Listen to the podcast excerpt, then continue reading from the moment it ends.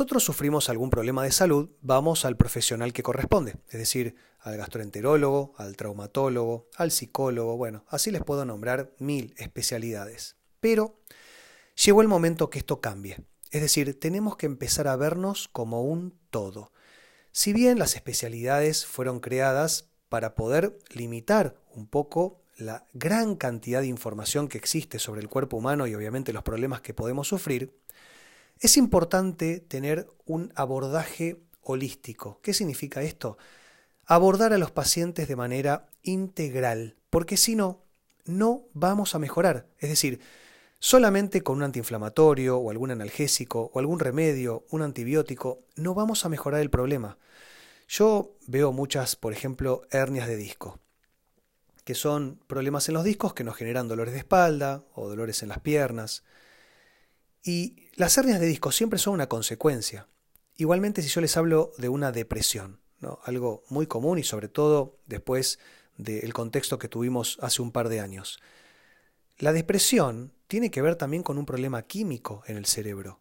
No es solamente, existe sí, pero no es solamente una cuestión traumática psicoemocional o algún problema del tubo digestivo. Si nosotros tenemos colon irritable o gastritis o incluso sufrimos de constipación o diarrea, bueno, problemas en la digestión, no podemos decir que nos tomamos un medicamento que corte con este problema y se terminó. No.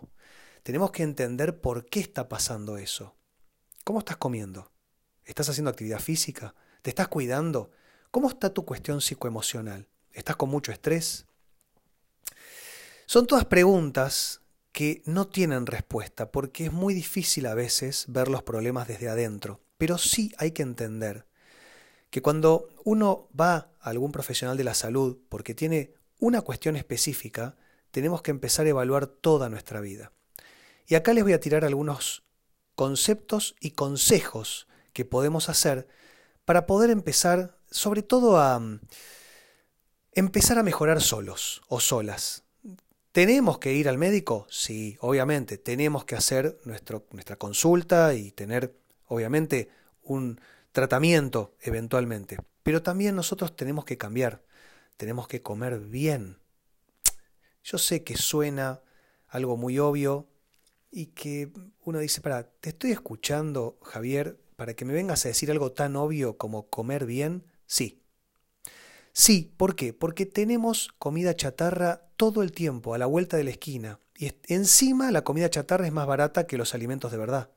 Y si nosotros comemos comida chatarra, vamos a andar mal. El ser humano es la única especie viviente en el planeta que tiene la capacidad de autoenvenenarse. Entonces, come bien, alimentos, pollo, carne, pescado, mariscos, frutas, verdura, huevo, toma agua, no alcohol, no gaseosa. Trata de comer menos, pero no menos cantidad. Porque vos puedes comerte, si querés huevo, huevo poner cinco huevos por día, no hay problema. Pero trata de no comer más de dos o máximo tres veces por día. Eh, tenemos que darle tiempo al tubo digestivo a que se desagote, se desintoxique y se regenere.